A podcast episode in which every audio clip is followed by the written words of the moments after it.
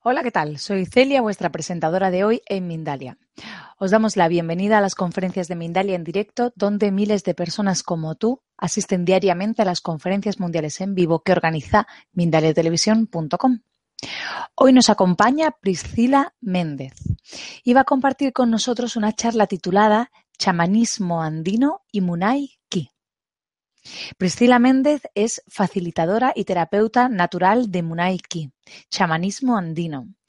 Acompaña a mujeres a descubrir su auténtica naturaleza femenina a través de círculos de mujeres y sanaciones energéticas y sobre todo a mujeres que han sido o están siendo maltratadas psicológicamente. Hace terapias energéticas como el pranic healing, péndulo hebreo, reiki karuna, aromaterapia egipcia y terapias manuales como masaje ayurveda, hawaiano lomi lomi, tradicional thai, relajantes descontracturantes y con piedras calientes.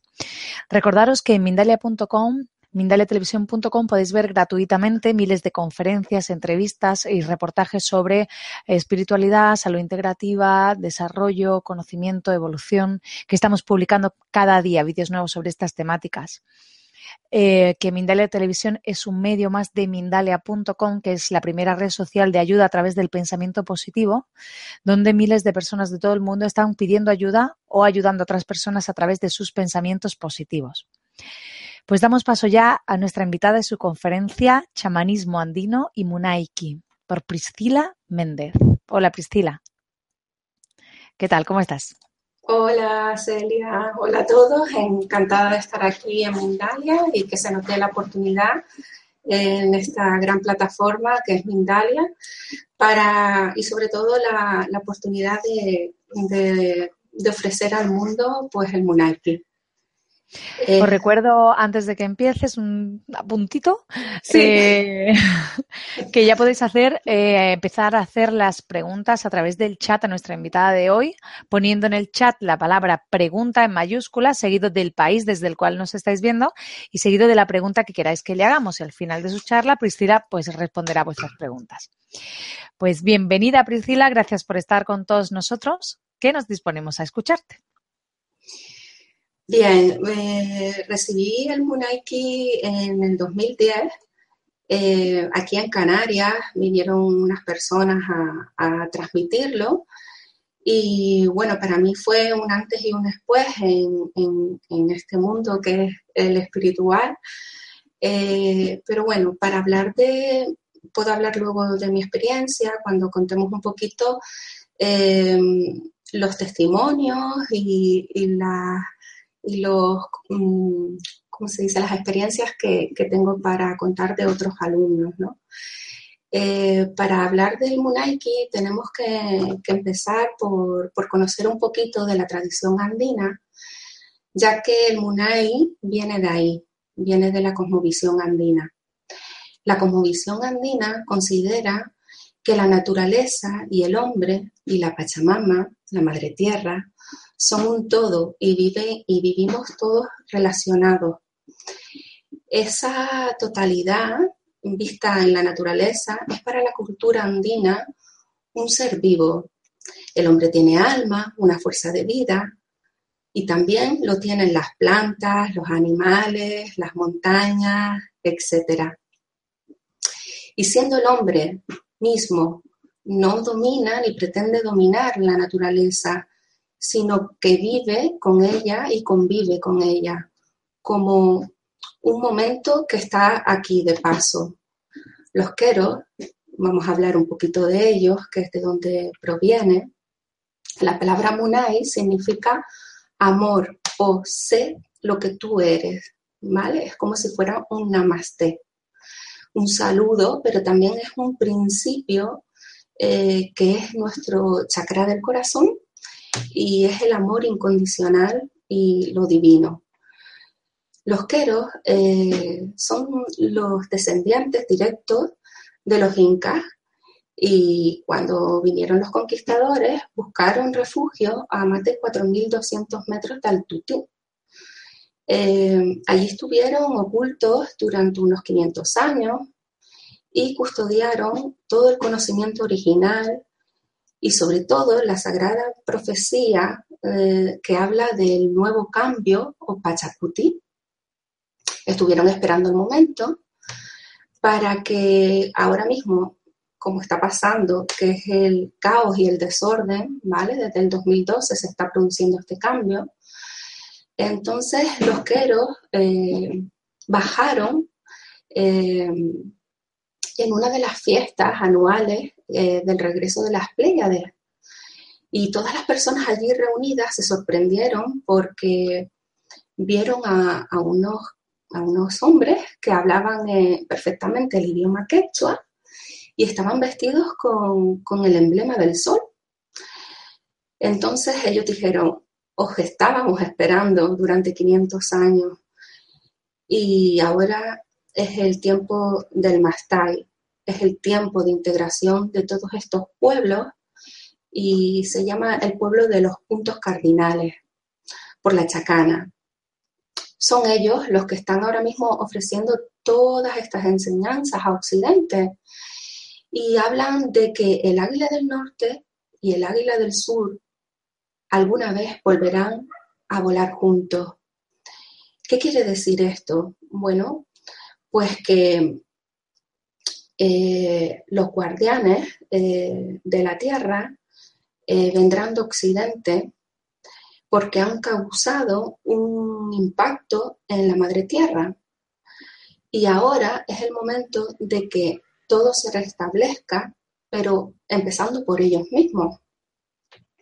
Las profecías sostienen que América, Norteamérica, aportará la fuerza física, Europa aportará el aspecto mental y el corazón nos será dado por Sudamérica.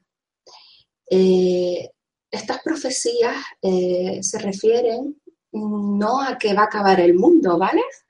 Sino que se va a acabar el tiempo tal cual lo conocemos ahora, que va a ser un fin en el modo de pensar, en el modo de ser y sobre todo en el modo de relacionarnos con la naturaleza y con nosotros mismos.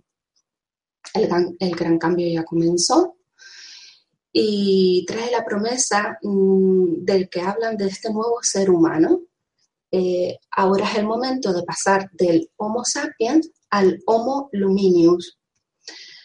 Los queros dicen que debemos dejar morir estos mm, antiguos modelos de espiritualidad y que nos tenemos que abrir a la autorrenovación, convirtiéndonos como comadronas en nuevo, en nuevo pensar y en la nueva forma de actuar. Y sobre todo respetar a la Madre Tierra, al Padre Sol, a la Abuela Luna y a nuestras eh, amigas las estrellas, los queros dicen también que, las puertas entre los mundos se están abriendo y que este es un buen momento para explorar eh, nuestras capacidades y para recobrar nuestra naturaleza luminosa que siempre hemos tenido. Dicen, siguen tus propias huellas, aprende de los ríos, de los árboles, honra a tus hermanos y hermanas honra a la Madre Tierra, al Gran Espíritu y sobre todo honra a ti mismo y a toda la creación.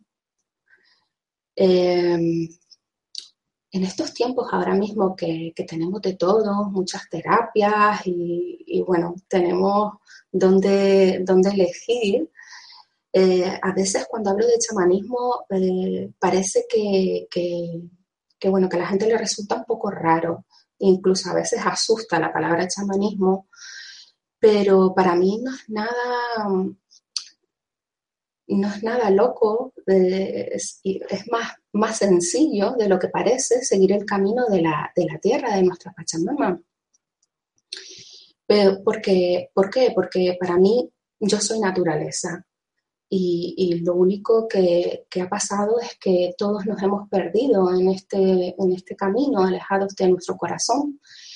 Y, ahora es el momento de volver a conectar con eso, con la naturaleza que somos y volver a, comunicarnos con, con, hablar con la comida, hablar con las piedras, hablar con, con el cielo, hablar con, con todo lo que nos rodea para darnos cuenta de que, de que ellos son energía y que también son seres vivos y que están ahí para ayudarnos y, hablarnos y contestarnos a lo que nosotros, pero para eso tenemos que acercarnos a, este camino, ¿vale?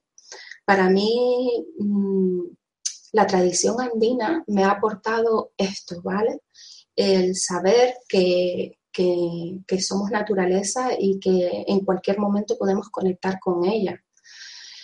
Entonces, em, decir que, bueno, que no, solamente eh, aprendes chamanismo a través de, las iniciaciones del Munaiki, eh, sino que también este camino eh, se camina con humildad, con amor y en aprendizaje. para mí, ser chamán no es que recibas unas transmisiones energéticas y ya está. Es un camino que se anda, es un camino eh, que no se puede aprender de la noche a la mañana. Pero bueno, a mí el Munaiki, mm, y empezamos un poquito a hablar de, por qué mm, hablo de transmisiones energéticas, ¿vale? Eh, en la antigua tradición chamánica había mm, unos valientes que atravesaron el, el estrecho de Bering eh, dicen que, de hace más de 30.000 años eh, se les llamaron los laicas y vinieron desde el Valle del Indo, desde la India, eh, y trajeron toda la sabiduría a, las Américas. los hombres estos y mujeres, claro, eran personas ordinarias, pero vivían vidas extraordinarias, no nacían con dones especiales, pero sí que adquirían eh, gracia a través de oraciones, de estudios, de conocimiento y de, disciplina en ello. Algunos laicas eh, fueron líderes y sanadores muy reconocidos, pero mientras otros eh, también pues vivían vidas tranquilas, criando a sus hijos o labrando las tierras. Eh, con esto quiero decir que, que bueno, mm, hay algunas personas que ya nacen con los dones eh, despiertos, pero hay otros que si llevamos una, un camino eh, y nos acercamos poquito a poco a la madre tierra, pues se nos va, se nos va abriendo todos esos dones o simplemente yo me tengo que, que, acercar a, la tierra solamente para labrarla y, también estoy aportando algo a la comunidad. Eso es el AIMI. Unos hacen una cosa, otros hacen otra y todo es recíproco. Es una forma de compartir con la Madre Tierra y también con todos nuestros hermanos. Eh, también decir que todas eh, estas em, transmisiones energéticas eh, fueron mm, condensadas o sintetizadas por Alberto Villoldo, que es un antropólogo médico y estuvo mucho tiempo viviendo con los queros, y sintetizó todas estas tradiciones para ofrecerlas a Occidente. Para mí esto me ha parecido mm, súper bueno por su parte porque mm, yo todavía no he podido ir a Perú. Sí que he estado con muchos queros, pero no he tenido la oportunidad, no se me ha, no se me ha dado el ir para allá. Y bueno, que yo tenga unas transmisiones energéticas que yo las pueda practicar en casa y que las pueda practicar con algunos de mis compañeros para poder avanzar y seguir limpiando mi campo de luz y quitando creencias, pues es, para mí es de agradecer Alberto Villoldo. Así que, bueno, el Munaiki, como, como íbamos diciendo, pues son consta de nueve iniciaciones o transmisiones energéticas. Cuando las recibes, tus chakras eh, se van aclarando y poco a poco vas adquiriendo eh, ese cuerpo de luz, ese cuerpo arcoíris del que hablaban los laicas. Para mí, eh, los ritos del Munaiki es una transformación totalmente interna. ¿Por qué? Porque a nivel eh, energético, bueno, a nivel físico, perdón, sientes cómo la energía de tus chakras va fluyendo mejor y, y vas sintiendo cómo se, dan, se van desbloqueando. A nivel emocional, sientes como una paz, una calma y, una sensación de, equilibrio. Eh, y como trabajamos siempre el centro del corazón, el Munai, mm, y se nos abre ese amor incondicional, ¿vale? Pues tenemos mucho amor que dar y sobre todo para nosotros mismos, que es lo más importante. Eh, a nivel mental, por ejemplo, en el rito número 4, que se trabaja mucho en la zona de, la corteza visual, la parte de, del chakra número 6 y la parte del munai, nos da mucha más claridad y cuando nos da claridad interior, eh, hace que tengamos, eh, que seamos más comprensivos y que seamos más tolerantes con, la otra persona que, se nos presenta. Eh, y bueno, a nivel, a nivel, mental o espiritual, como, quieras un poco decirlo, pues es un salto cuántico.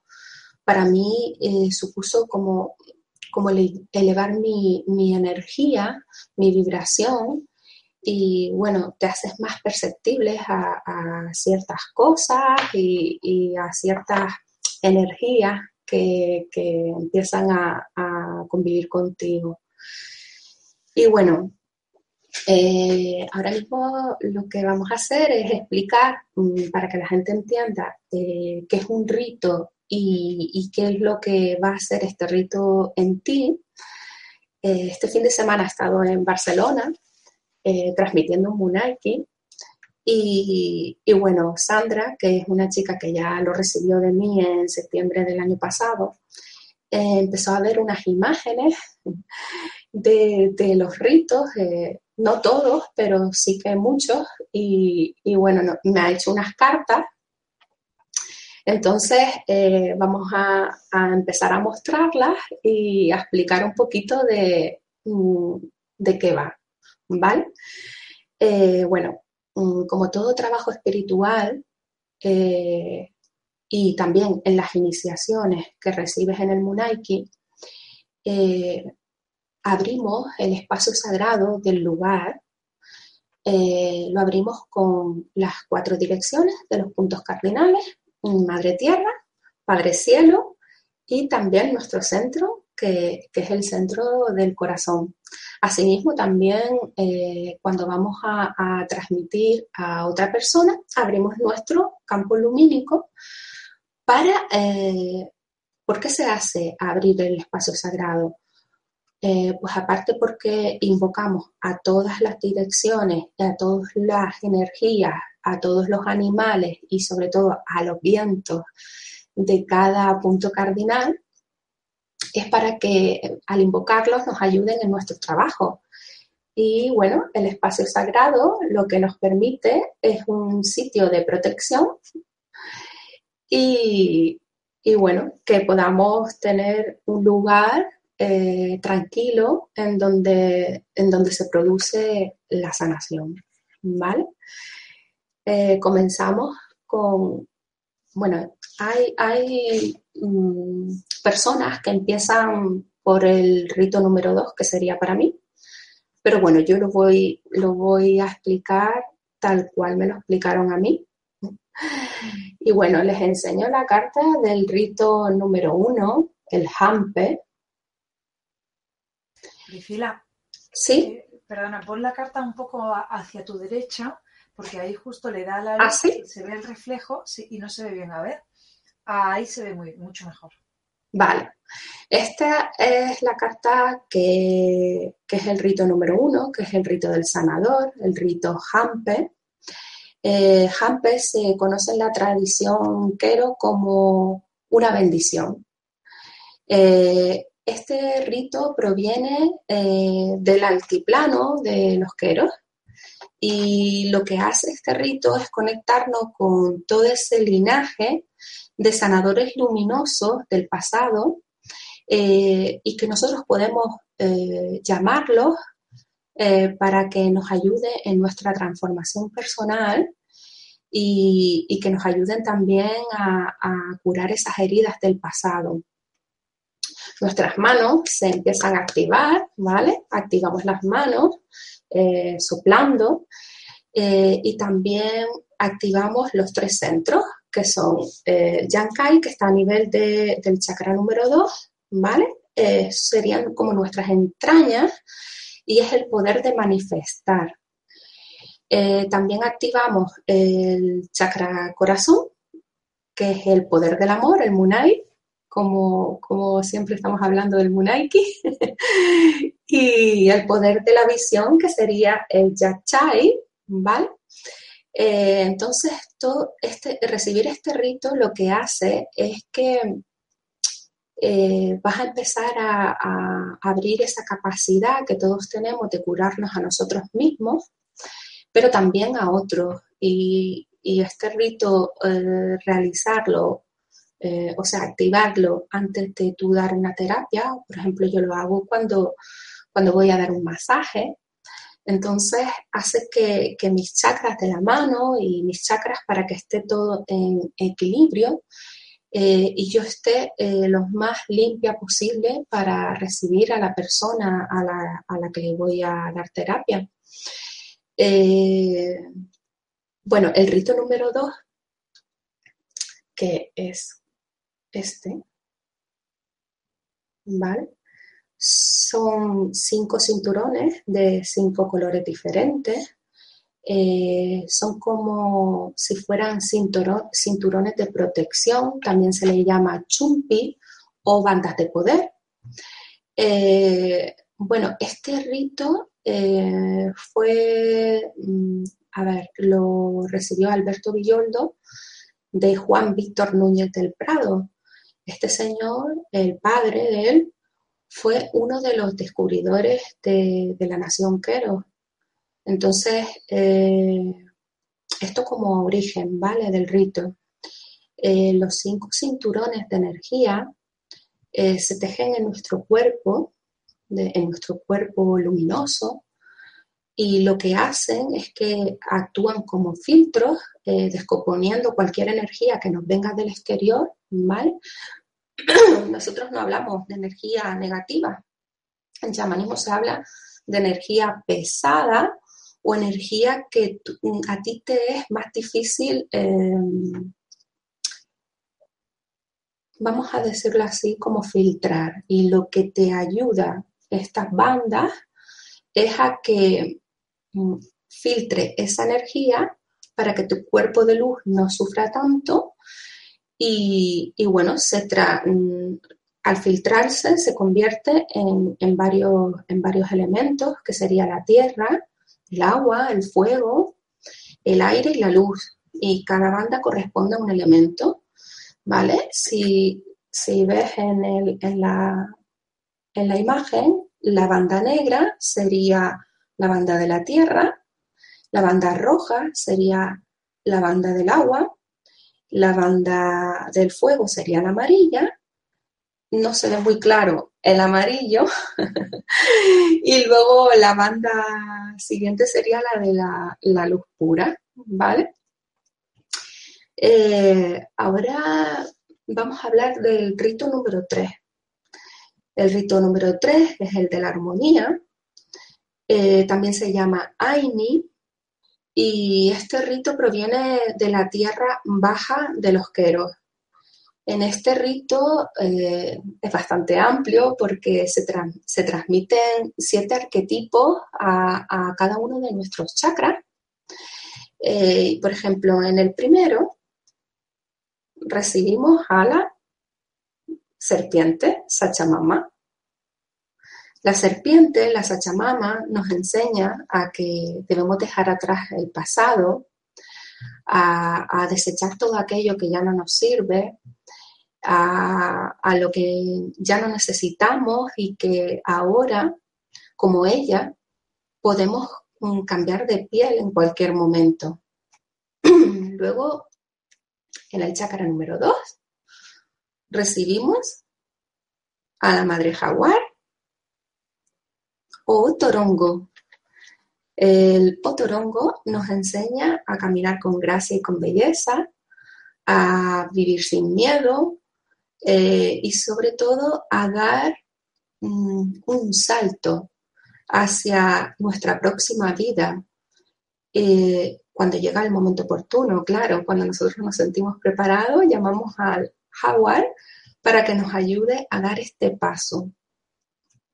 En el rito número 3 recibimos el colibrí. El colibrí es uno de mis animales totémicos. Eh, para mí el colibrí nos enseña a esa fe, porque al colibrí, ese animal tan pequeñito, con, esas alas tan, tan pequeñas para el peso que tiene, eh, nadie le ha dicho que no puede volar y sin embargo él vuela y sobre todo porque hace unos viajes de un lado a otro, eh, emigra, entonces para mí es uno de los animales con, más fuerza que, tenemos en, en, la tradición andina. Y en el cuarto, en el cuarto chakra, vamos a recibir al águila o el cóndor. A mí me gusta más el cóndor, pero bueno, ella vio un águila y, también es bonita. Lo que nos permite el águila es em, elevarnos en las alturas eh, para, ver todo eh, desde otra perspectiva. Eh, luego en el chakra número 5 empezamos a ver eh, una serie de arcángeles, ¿vale? O guardianes de, tres mundos, que son el mundo inferior, el mundo de la vigilia, que es este, y el alto mundo, ¿vale? O el mundo de arriba, le llamo yo. Y bueno, recibimos en el quinto chakra a Huáscar. En realidad este es el barquero y Huáscar está detrás. Cuando hacemos estas meditaciones para conectar con él, pues a veces, mm, bueno, ella me dice que, cuando lo vio y lo canalizó, pues era muy cachondo, ¿no? Que ella lo vio muy cachondo y que se escondía y que no le quería decir y demás. Pero bueno, a mí siempre me ha dado buenísimos mensajes para, porque lo que hace Huáscar es Mm, llevarnos a ese mundo inferior, el, subconsciente, y mostrarnos cosas que, tenemos que sanar en el Kaipacha, en el mundo de la vigilia. Así que para mí es súper potente porque mm, qué bueno, ¿no? Que podamos hacer cada uno nuestro trabajo sin tener que ir a, alguien externo. Eh, luego recibimos en el chakra número 6 a la serpiente emplumada. Eh, la serpiente emplumada es mm, el guardián del mundo de la vigilia. Es la percepción de esta realidad en la que nos movemos ahora y se encuentra en el sexto chakra. Eh, luego, en el séptimo chakra, recibimos a Pachacuti o Pachacute, que es el guardián del mundo de arriba, fue el noveno emperador inca y fue el que fundó todo el imperio. Eh, cuando él murió, dice que dijo, eh, me voy como uno, pero volveré siendo mucho. Entonces, Pachacuti es ese gran cambio del que hablan las profecías, de las profecías de los incas. Eh, bueno, y este es el, el rito Aini o el rito de la armonía, que aquí trabajamos todos los chakras, como ya ven, y luego, bueno, luego explico cómo los activamos, cómo germinamos esas semillas. Eh, pasamos al rito número 4, que es el rito del vidente, o kawak. No sé si se ve bien porque esta la verdad es que son, son los colores un poco mm, claros para, la cámara. bueno, en realidad lo que hacemos en, en, este rito no es que vayamos a tener clarividencia de repente, como algunas personas me dicen, sino que lo que hacemos es conectar nuestra percepción, lo que vemos aquí, con nuestra corteza visual y nuestro corazón, nuestro chakra corazón, para que esa visión interior empiece a limpiarse, a quitar em, creencias y a que sea una percepción y una visión totalmente clara y pura. Despertando este evidente interior, también podemos eh, empezar a percibir cosas del mundo invisible de la energía mm, y también puede ser que, te, bueno, que tus habilidades intuitivas se fortalezcan eh, pero para mí mm, lo que me da es una visión clara y un mayor conocimiento. No hay que buscar más allá, sino empezar a practicar y poquito a poco se van dando otras cosas. Bueno, y ahora estos serían los cuatro ritos, que son los ritos que le llamamos como la base. Eh, yo normalmente eh, en el Munaiki eh, prefiero darlo de dos veces, entonces me parece imprescindible empezar a integrar los cuatro primeros ritos y luego, pasado un tiempo, ver los ritos de linaje, que son de los que voy a hablar ahora. Los ritos de linaje, mm, empezamos con el guardián del día o Pampo Mesayo. Eh, Pampo Mesayo refiriéndose a las tierras bajas y también eh, Mesayo es el que porta la mesa, el que se dedica y sirve a la Pachamama. En la tradición andina tenemos la misa, que bueno, esto sería después del Munalki profundizar en, en montar el altar o, cómo realizar eh, sanaciones con ella. Pero quería mostrarles lo que es una misa. Dentro yo tengo todas mis piedras que uso en las terapias y, bueno, también trabajo conmigo porque mm, cada piedra tiene una intención.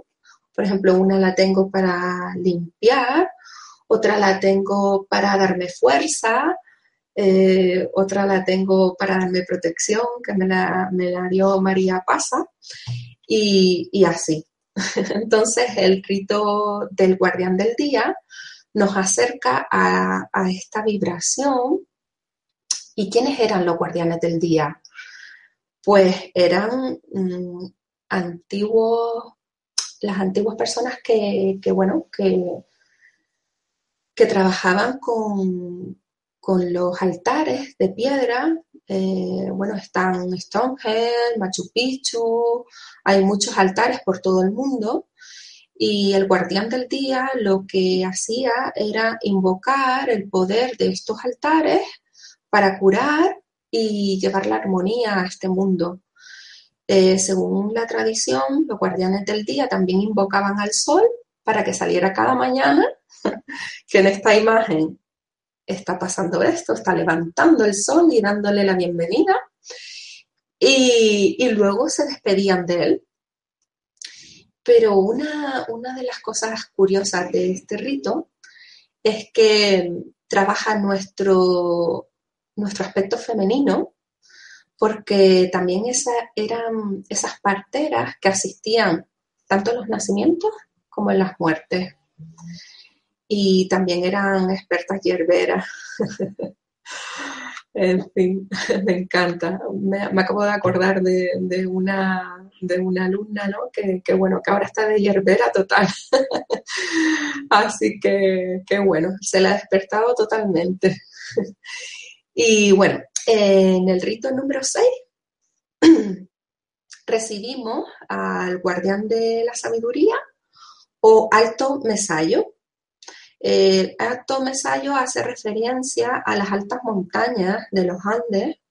El alto mesayo es el que habla eh, con los Apu. Los Apu son mm, el espíritu de la montaña, por así decirlo. Entonces, eh, son los que guardan la sabiduría en esta tradición. Y claro, es lógico porque en lo alto de la montaña lo divino y lo humano pues se tocan. Y bueno, este es el rito alto mesayo. Eh, ella lo vio así porque cuando hacemos el menarki eh, y tenemos los ritos de linaje, hacemos unas meditaciones previas para que la gente pueda visualizarse si han sido en estas situaciones, pues en algún momento guardián del día, guardián de la sabiduría, ¿vale? Entonces hay una meditación que es el del guardián de la sabiduría, que llegamos a la montaña y, nos sentamos al lado de un fuego y hay un señor que es el que, el, el alto mesayo, que, nos transmite esa sabiduría y nos sopla a través del fuego, entonces es súper bonita. Y, se nota cuando, cuando te pasa esa sabiduría.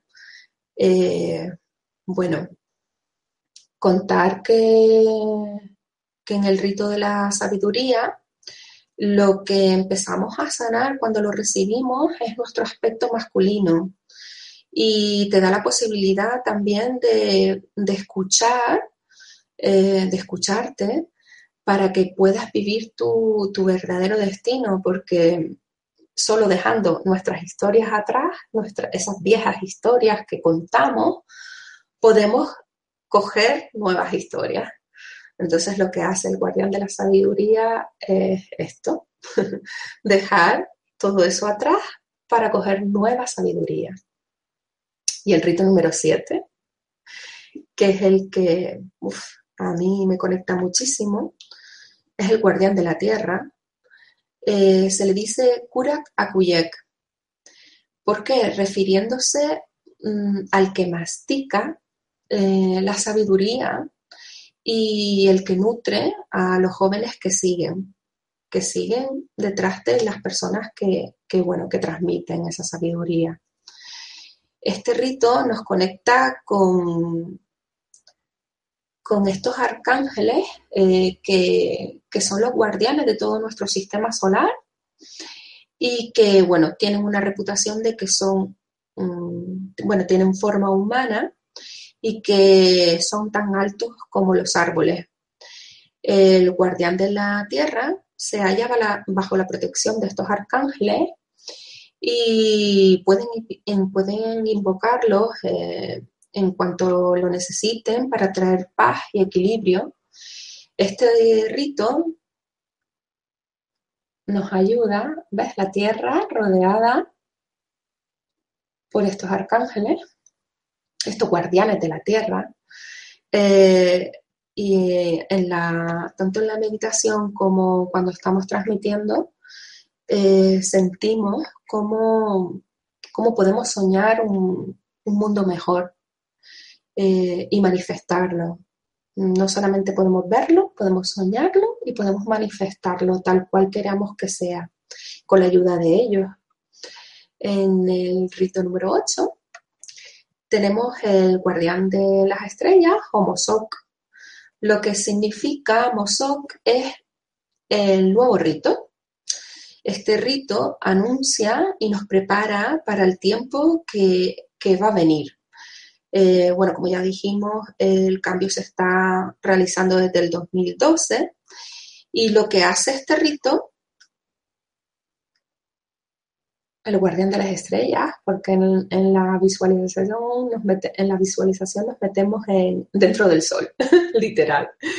Entonces, lo que hace es que eh, nuestros chakras eh, empiezan a, coger esa luz clara tan cristalina y, empezamos a, notar cómo, este ser humano de las profecías eh, lo podemos ir consiguiendo con este rito. El proceso de envejecimiento mm, va a ser un poco más lento y sobre todo lo que yo he notado es que antes cogía gripes continuamente y ahora ya soy vulnerable a todas esas, esas cosas. Hace mucho tiempo que no tomo antibióticos. Eh, bueno, y en el rito número 9, que es el último rito del Munaiki, es el rito del creador o Taitanchis Rantis. Eh, la palabra Taitanchis se traduce literal como Dios. Pero bueno, hay gente que no le gusta Dios, hay gente que le llama universo, hay el cosmos, eh, la energía universal, la fuerza creativa, eh, da igual. Para mí es el creador o la creadora, porque cuando se hizo este rito, ella no canalizó ninguna, ninguna carta, eh, pero sí que, que, vino como la fuerza creativa mm, en el rito del útero, que ahora hablaremos también de eso. Bueno, pues el rito número 9 eh, simplemente descubrir que nosotros también somos parte de lo divino y que si sentimos que somos como esta fuerza creativa, también mm, la creación se convierte en algo natural y podemos crear lo que, lo que nosotros nos creamos. Este rito, eh, al ser el último rito, fue aprobado por el pueblo inca en el verano del 2006, o sea que esto fue hace 10 años nada más. Bueno, 17 ahora.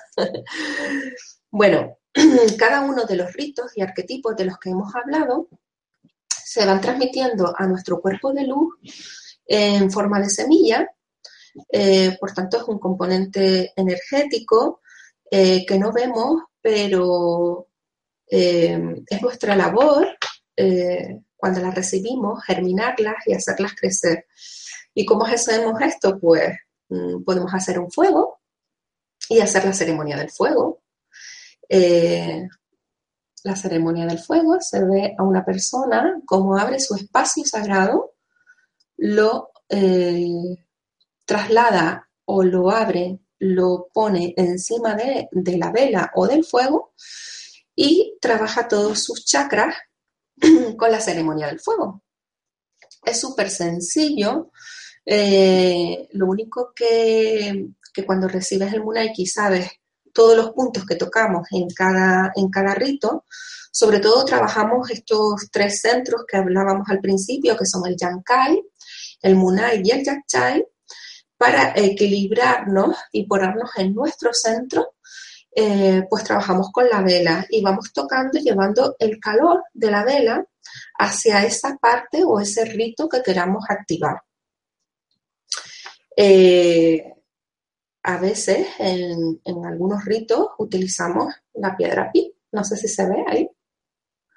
La piedra pi tiene una forma es un tanto especial y lo que simboliza el centro es el canal nuestro, esta, esta ranura, y luego alrededor sería nuestro campo de energía luminosa y, bueno, simboliza nuestro cuerpo físico.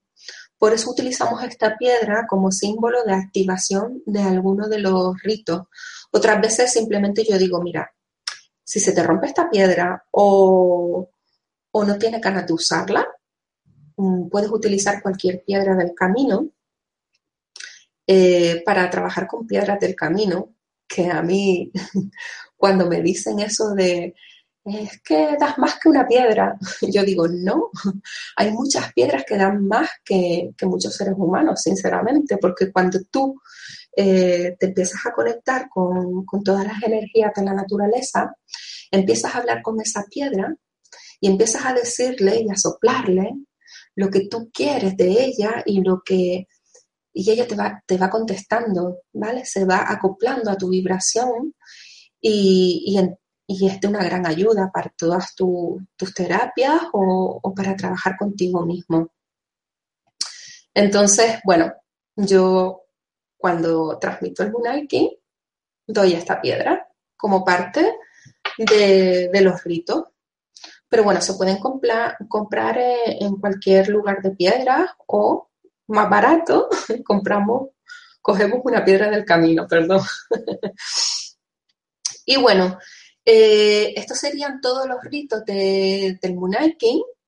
Eh, espero que se, un poco se haya entendido. Eh, también quería hablarles de un nuevo rito que fue canalizado por Marcela Lobos, que es la mujer de Alberto Villoldo, el fundador del Munaiki. ellos están, tienen su sede en Chile y bueno, desde allí trabajan la Escuela de los Cuatro Caminos, que es Mm, a donde pertenece todo el Munaiki. Eh, eh, Marcela Lobo le canalizó y le llamó el treceavo rito o rito del útero, porque es para las mujeres y para que liberen ese sufrimiento. Y es un linaje que se recibe mm, desde las mujeres del Amazonas, ¿vale? Este rito yo lo doy como opcional, pero también eh, ayudo a muchas mujeres. Eh, hago mm, círculos de, mujeres en donde damos y recibimos este rito, pero también hablamos de nuestras cosas. Eh, el, el rito tiene una frase muy bonita que dice, el útero no es un lugar para guardar miedo o dolor, el útero es un lugar para crear y dar luz a la vida. Y, bueno, estas lucecitas que están alrededor del útero, esta es la, creación. Mm, no hay masculino sin femenino. O sea que, que bueno, mm, nos ayuda mucho a sanar esa parte mm, de creencias limitantes que tenemos las mujeres eh, y ayudamos a la madre tierra cuando, cuando sanamos nuestros úteros y cuando entregamos nuestra sangre a nuestra madre tierra. Eh, por último, contarles em, que, bueno, alguna, alguna experiencia ¿no? de alguna alumna. A mí me sorprendió mucho en uno de los munaikis que vi, había una chica que tenía que irse temprano porque, porque tenía a su madre en el hospital y no pudo mm, practicar con, con uno de sus compañeros. Y bueno, llegó allí al hospital y dijo, mira mamá, que he aprendido una cosa nueva y te lo voy a hacer ya que no lo he practicado con, mis compañeros. Y, bueno, le hizo el rito, la madre estaba, llevaba muchas noches sin dormir, mm, lo de estar en un hospital la verdad que es un poco un poco peliagudo, ¿no? Porque no estamos en nuestra casa y, bueno.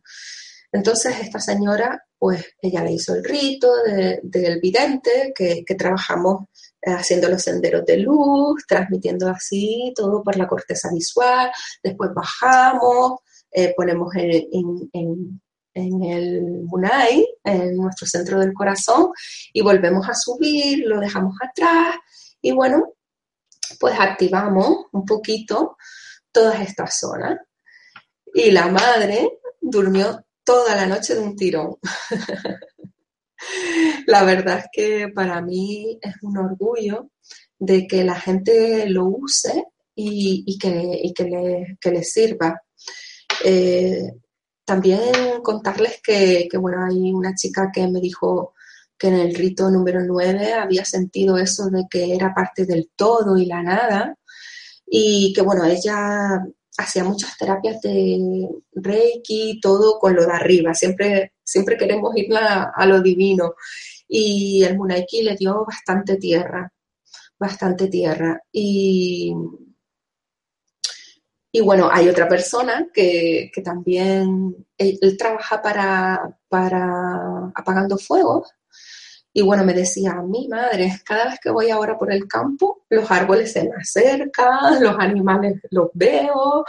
Y bueno, eh, la verdad es que, que, es un antes y un después.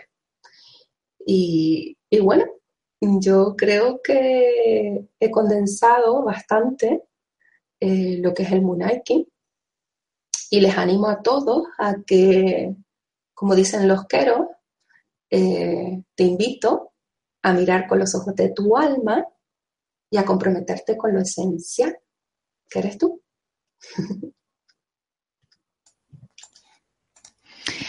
Pues gracias Priscila eh, por esta interesante charla.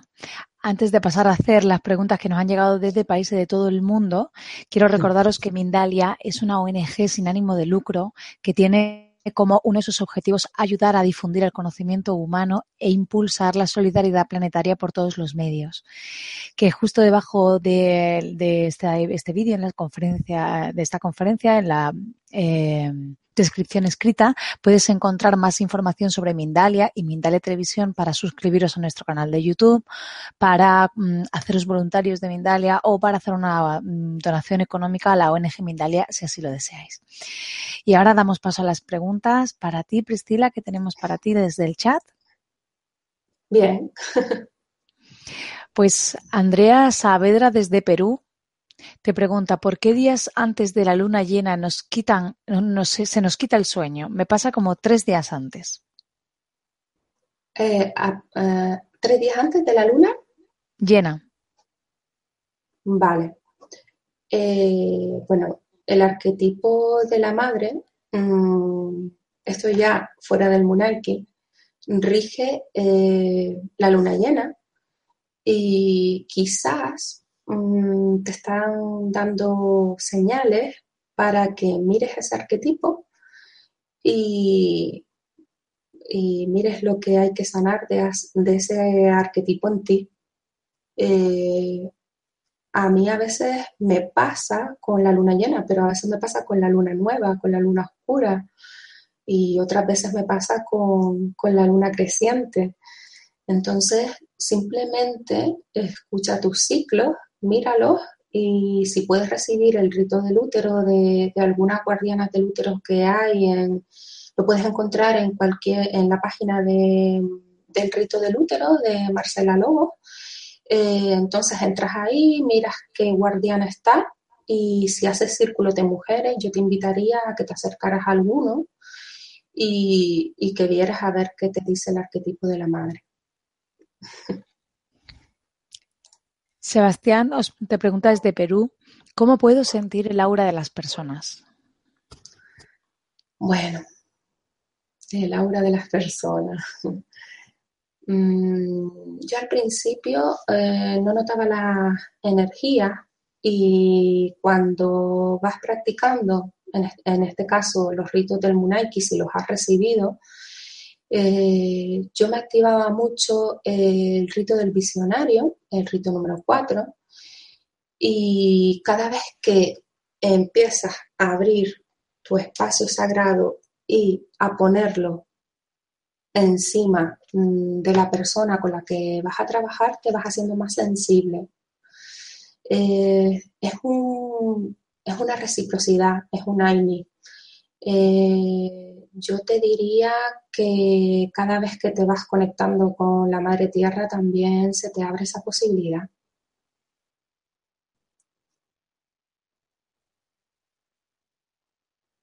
Sí.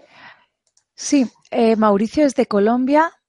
Te pregunta, ¿tienes alguna conexión con Matías de Estéfano, joven argentino que tiene la misión de hacer una red planetaria y que precisamente es de nuestra zona andina? No, yo sé que Matías Di Stefano está haciendo una gran labor, pero todavía no he tenido, no he tenido la ocasión de encontrarme con él. Mm, tengo amigas que sí lo siguen y que, que ha hecho cosas con él, pero no, no, no lo conozco personalmente ni sigo su trabajo.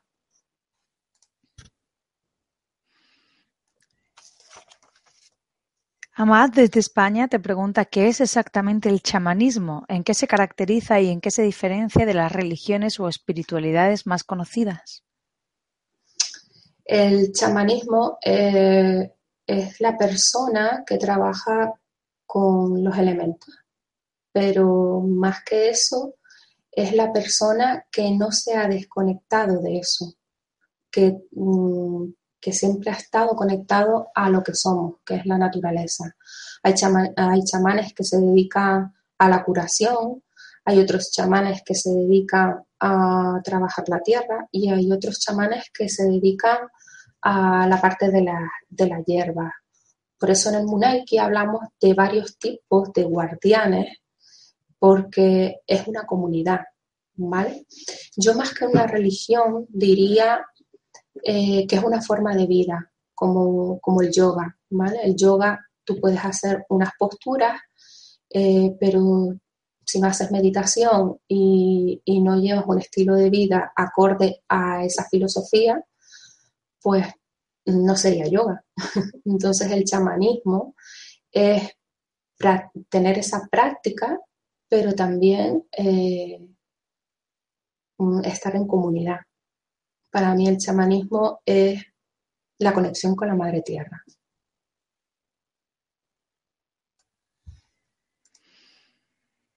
Em, Carla te pregunta desde Canadá, ¿a qué elemento corresponde el quinto cinturón?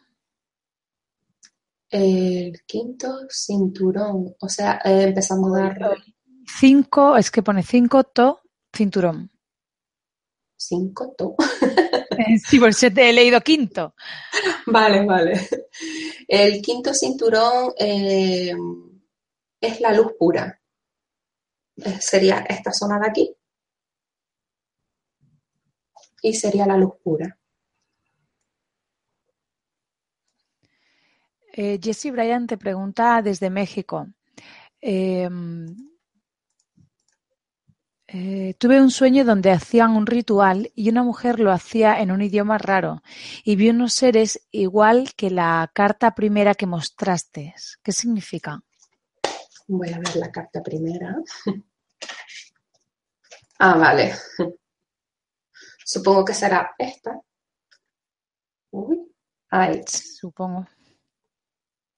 Vale, este eh, es el rito de, del Hampe, que es una bendición, una bendición andina, y, es la activación de, nuestro sanador interno y también el sanador eh, para otros. Se te activan las manos, eh, sobre todo para el servicio a los demás.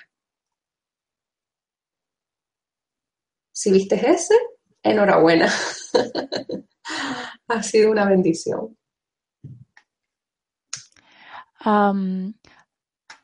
María, María, Joaquín te pregunta desde España, ¿qué simbolismo tiene el oso en el chamanismo? Bueno, mm, en la tradición andina el oso no está, entonces tendría que irse a, mirar eh, animales toténicos el oso. Pero ahora que lo nombra, yo cuando hice mi primera sanación chamánica o, conexión con Huáscar, que es ir a nuestro subconsciente, eh, vi un oso y entonces tuve que buscar qué era el oso en la tradición, eh, bueno, en el chamanismo en sí. Y es la introspección, ¿vale? El mirar hacia adentro, el oso en, invierno hiberna, ¿vale? Entonces te pide eso. El oso pide eso, aparte de otras muchas cosas más, pero la principal es esa. La medicina del oso eh, te dice que, es momento de mirar hacia adentro.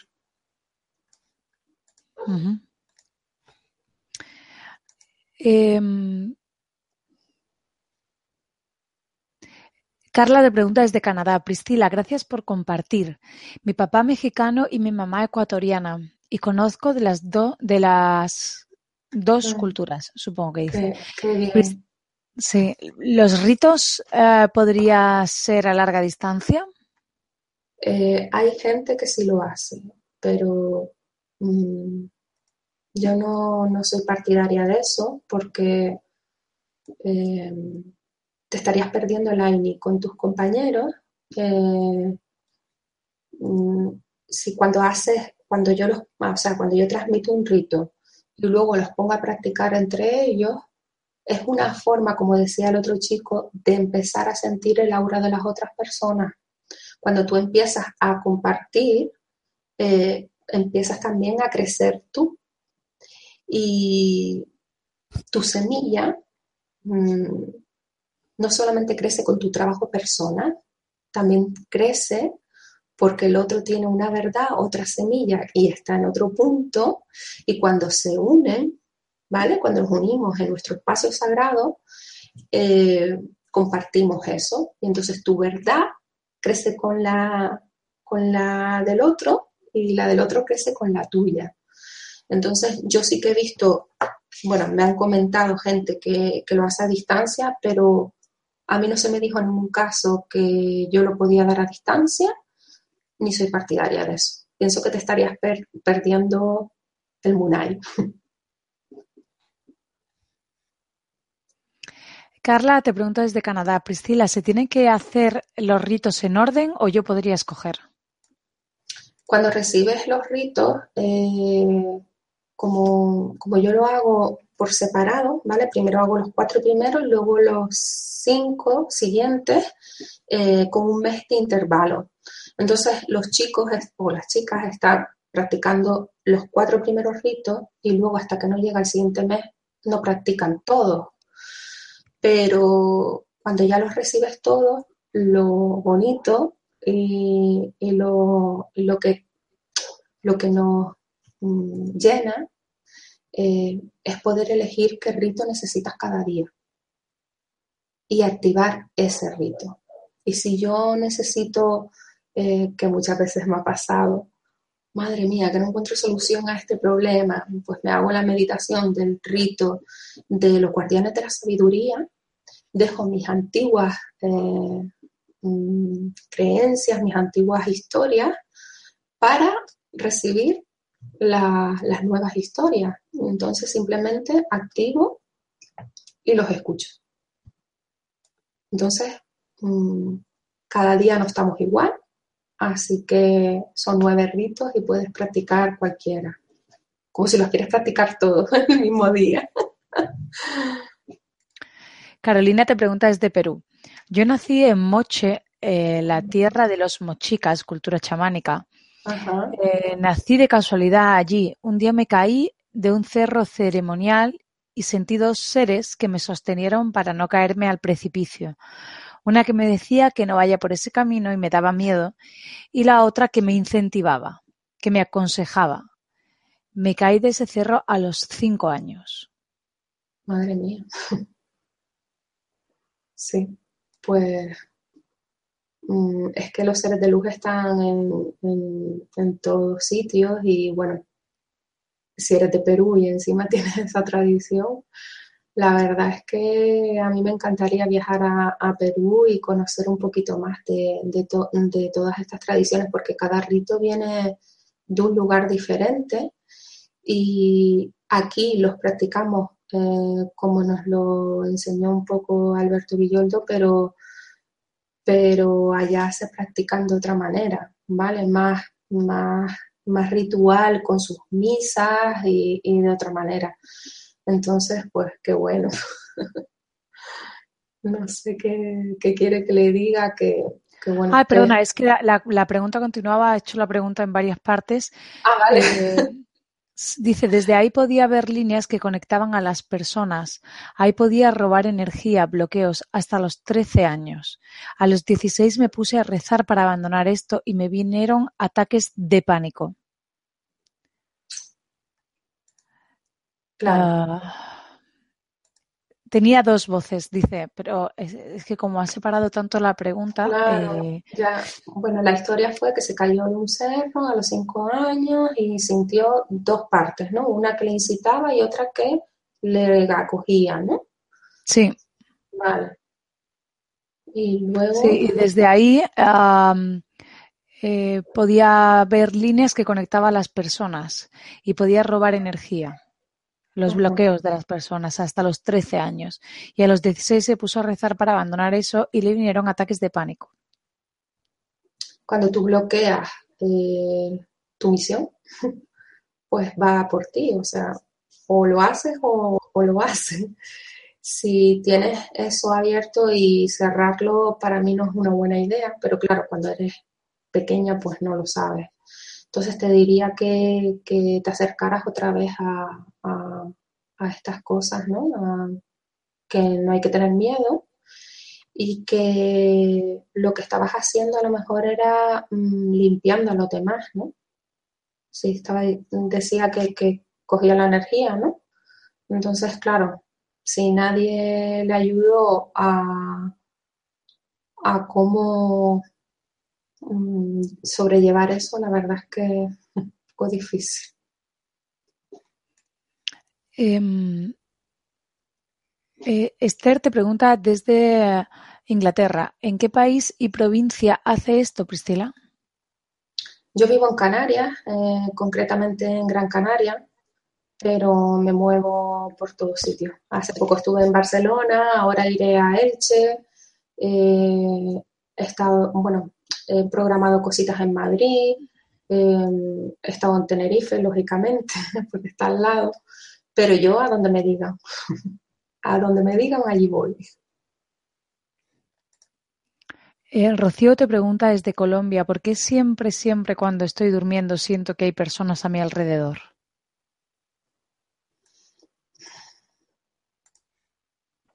Porque hay, que no sé.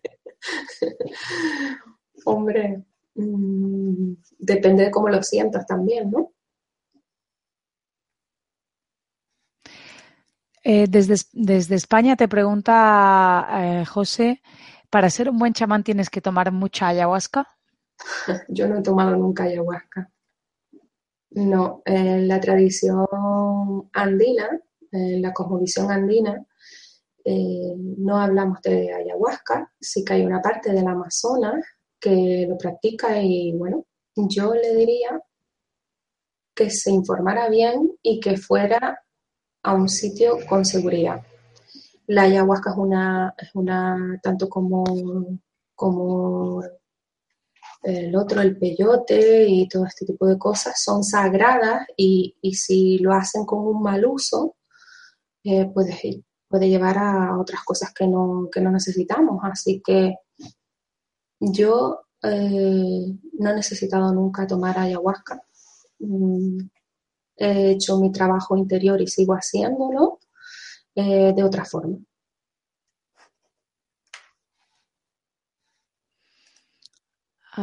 Yasmín te pregunta desde Suiza, tengo sueños de estar volando en bosques muy alto y siempre en peligro, corriendo de algo o de alguien. ¿Tiene algún significado con esto? Mm, pues la verdad es que no, no le veo cuando soñamos, cuando dormimos, nuestra alma ya sabe que, viajamos, incluso eh, son cosas del subconsciente. El simbolismo de los sueños eh, no te puede ser dado por otro. Yo pienso que, tú tienes que buscar eh, cuál es el simbolismo, qué significa eso para ti. Para poder interpretarlo. Nadie, nadie sabe mejor que tú eh, qué significa estar volando. Para mí significa libertad, no sé. Eh, si es en peligro es porque a lo mejor hay algo que está debajo de, ese vuelo que debes de sanar, pero para mí no, no sé, le podría decir, no tiene nada que ver con el Munaiki tampoco. Laura desde Estados Unidos te pregunta, ¿podemos iniciarnos en el chamanismo sin tener cerca ningún chamán?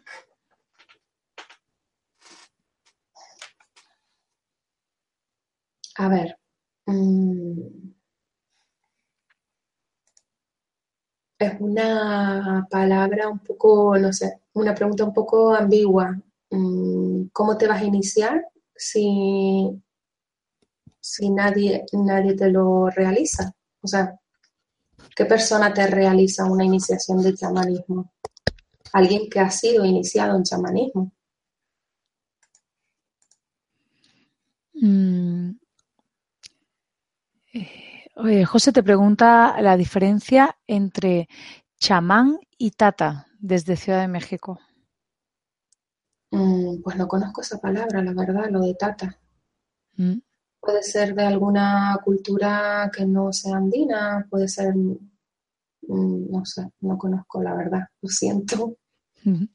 Eh, Ana te pregunta desde Canadá, ¿me podrías decir algunos consejos a seguir para llegar a ser una buena chamana? Qué interesante pregunta. Porque eh, es como los monjes, ¿no? Los, budistas que, están en, las alturas allí en, Nepal y, bueno, no, tienen mucho contacto con, esto occidental y para mí estar viviendo aquí es mm, la espiritualidad, es el día a día. Entonces yo le diría mm, que hiciera, yo intento ritualizar todo, ¿vale? Todo mi, mi vida cotidiana. Eh, si tengo que ir al súper y sé que me voy a encontrar con el frío del súper y, con gente que no me agrada y tal, pues intento ritualizar antes de ir, ¿vale? O, intento ponerme las bandas de protección, por ejemplo. Eh, entonces, mm, ser chamán en, Occidente es eso.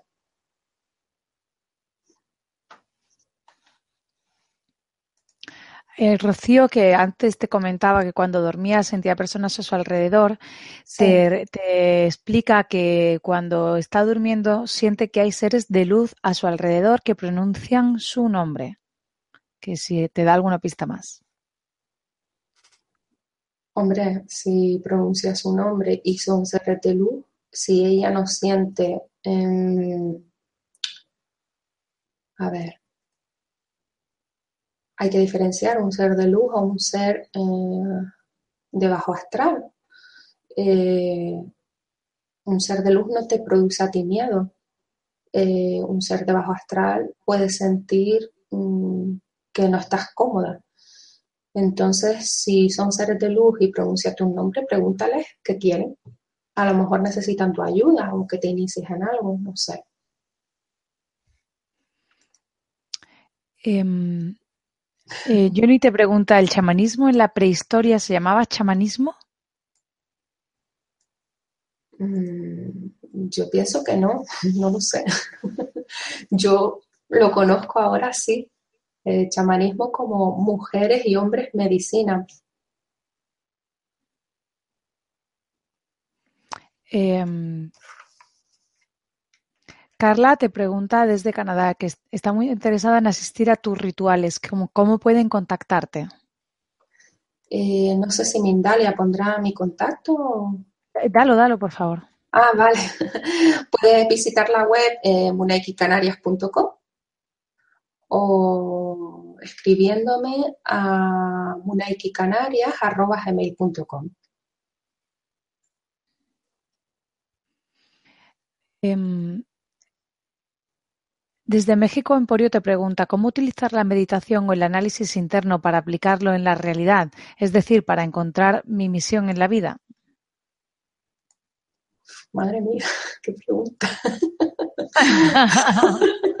no tiene nada que ver con el muñequi. Madre mía, que... A ver, la meditación es una práctica diaria, como pudiera ser el chamanismo. Eh, entonces yo, yo sí que, eh, como decía, ¿no? Hago un rito cada vez que lo necesito o hago una meditación previa que ya tengo para prepararme a otra cosa. Entonces, eh, todo es disciplina y, el día a día, ¿no? Ponerse y, poco a poco se va abriendo eso. Lo que hay que ser constante. La gente piensa que por recibir las iniciaciones del Munaiki ya son chamanes. y digo, no, yo estoy empezando a ser chamana. o sea que me queda rato todavía. Esto es un camino.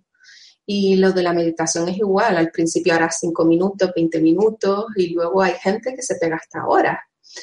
Yo mm, no medito, solo hago las meditaciones guiadas y mi meditación es, por ejemplo, cocinando o mm, fregando la losa.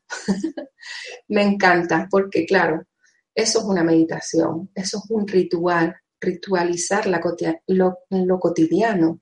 Eh, tus tú vas sintiendo el agua, cómo fluye, cómo está pasando por tus manos, incluso puedes sentir a veces cómo traspasa tu piel. Entonces, es ponerse.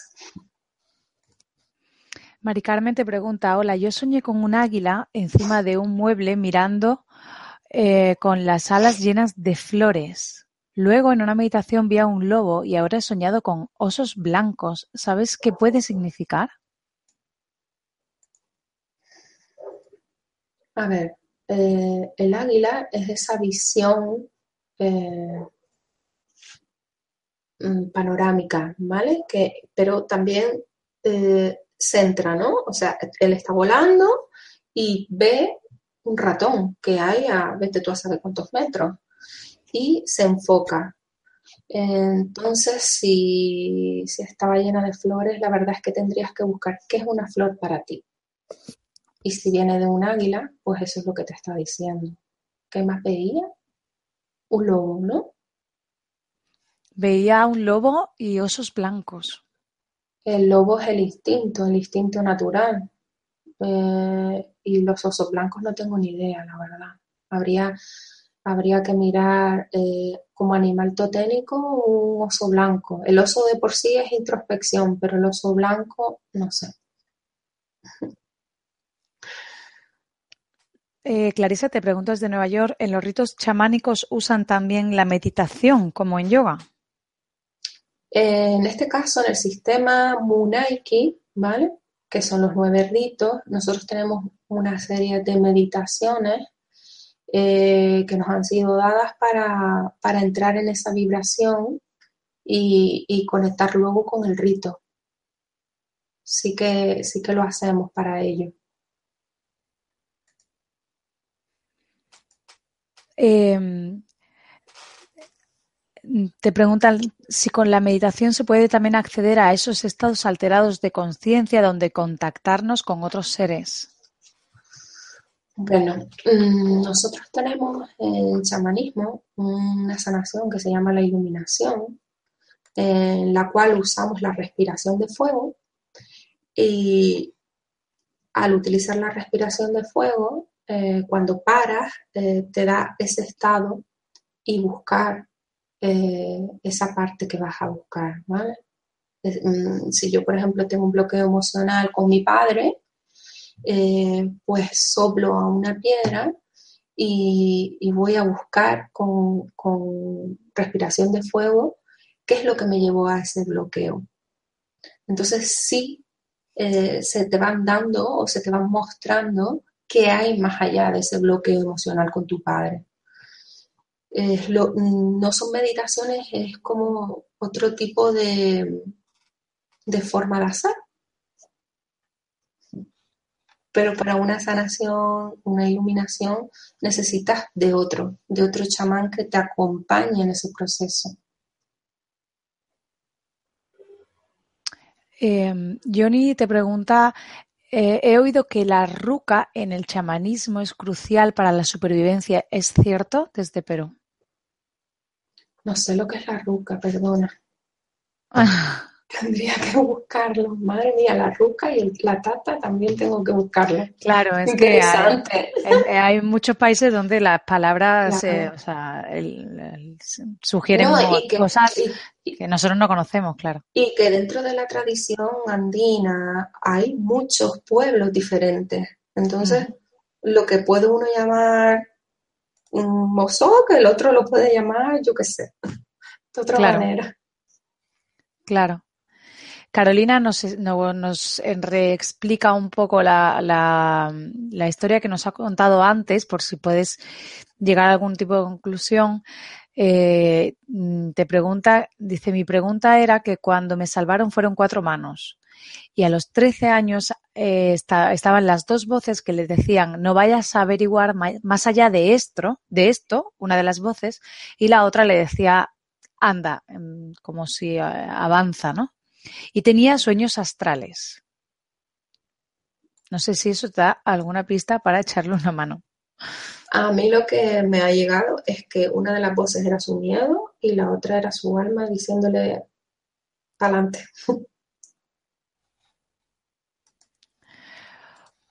Pues eh, hasta aquí hemos llegado.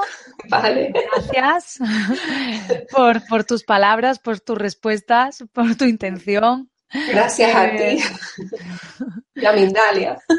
Sí, gracias por la, la, valiosa información que has compartido en directo con personas de todo el mundo en numerosos países que han participado hoy, eh, como Estados Unidos, Colombia, España, Santo Domingo, Perú, Portugal, Uruguay, Inglaterra y a todos los que nos habéis acompañado, a todos los que nos habéis acompañado hoy. Eh, gracias por vuestra importante participación. Recordaros que esta conferencia podéis verla en directo, eh, podéis verla de nuevo, perdón, grabada en mindaliatelevisión.com para repasar conceptos y compartirla en vuestras redes sociales. Y que además en mindaliatelevisión.com puedes eh, ver la programación de las próximas conferencias. Pues dejamos estos últimos instantes para ti, Priscila, para que te despidas o eh, digas lo que te apetezca, lo que se te haya quedado. Nada, simplemente dar las gracias desde Munay. Antes de terminar, recordaros que en mindaletelevisión.com debajo de este y otros vídeos, en la descripción escrita, es donde podéis encontrar eh, la información eh, sobre Mindalia para las próximas conferencias, para haceros voluntario o para hacer una donación económica a la ONG Mindalia, si así lo deseáis. Pues de nuevo a todos, muchas gracias, en especial a ti, Priscila. A ti. Y hasta la próxima conferencia de Mindalia en directo. Un abrazo. Chao. Chao.